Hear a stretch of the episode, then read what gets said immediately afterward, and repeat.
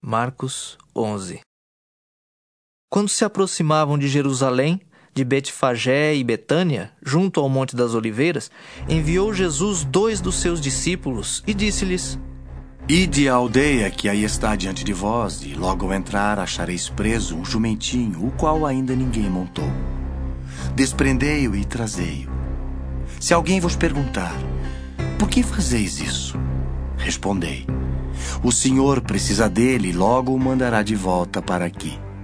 Então foram e acharam o jumentinho preso junto ao portão, do lado de fora, na rua, e o desprenderam.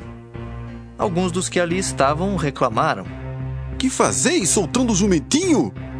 Eles, porém, responderam conforme as instruções de Jesus. Então os deixaram ir. Levaram o jumentinho sobre o qual puseram as suas vestes e Jesus o montou. E muitos estendiam as suas vestes no caminho, e outros ramos que haviam cortado dos campos. Tanto os que iam adiante dele, como os que vinham depois, clamavam: Hosana! Bendito o que vem em nome do Senhor! Bendito o reino que vem, o reino de Davi, nosso pai! Hosana nas maiores alturas! E quando entrou em Jerusalém, no templo, Tendo observado tudo, como fosse já tarde, saiu para Betânia com os doze. No dia seguinte, quando saíram de Betânia, teve fome. E vendo de longe uma figueira com folhas, foi ver se nela, porventura, acharia alguma coisa. Aproximando-se dela, nada achou senão folhas, porque não era tempo de figos. Então lhe disse Jesus: Nunca, jamais coma alguém fruto de ti. E seus discípulos ouviram isto e foram para Jerusalém. Entrando ele no templo, passou a expulsar os que ali vendiam e compravam. Derribou as mesas dos cambistas e as cadeiras dos que vendiam pombas. Não permitia que alguém conduzisse qualquer utensílio pelo templo.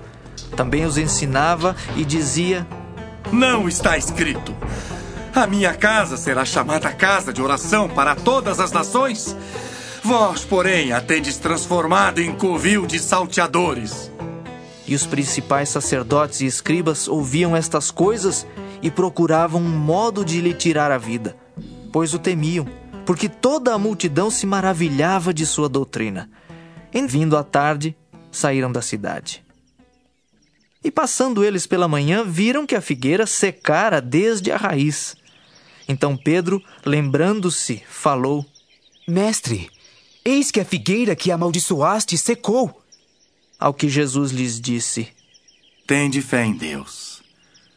Porque em verdade vos afirmo que, se alguém disser a este monte: Ergue-te e lança-te no mar, e não duvidar no seu coração, mas crer que se fará o que diz, assim será com ele. Por isso vos digo que tudo quanto em oração pedirdes, crede que recebestes, e será assim convosco. E quando estiverdes orando, se tendes alguma coisa contra alguém, perdoai, para que vosso Pai Celestial vos perdoe as vossas ofensas. Mas se não perdoardes, também vosso Pai Celestial não vos perdoará as vossas ofensas. Então regressaram para Jerusalém. E andando ele pelo templo, vieram ao seu encontro os principais sacerdotes, os escribas e os anciãos, e lhe perguntaram: Com que autoridade fazes estas coisas? Ou quem te deu tal autoridade para as fazeres? Jesus lhes respondeu: Eu vos farei uma pergunta. Respondei-me e eu vos direi com que autoridade faço estas coisas. O batismo de João era do céu ou dos homens? Respondei. E eles discorriam entre si. Se dissermos do céu, dirá: então por que não acreditastes nele? Se, porém, dissermos dos homens, é de temer o povo. Porque todos consideravam a João como profeta. Então responderam a Jesus: Não sabemos. E Jesus, por sua vez, lhes disse: Nem eu tampouco vos digo com que autoridade faço estas coisas.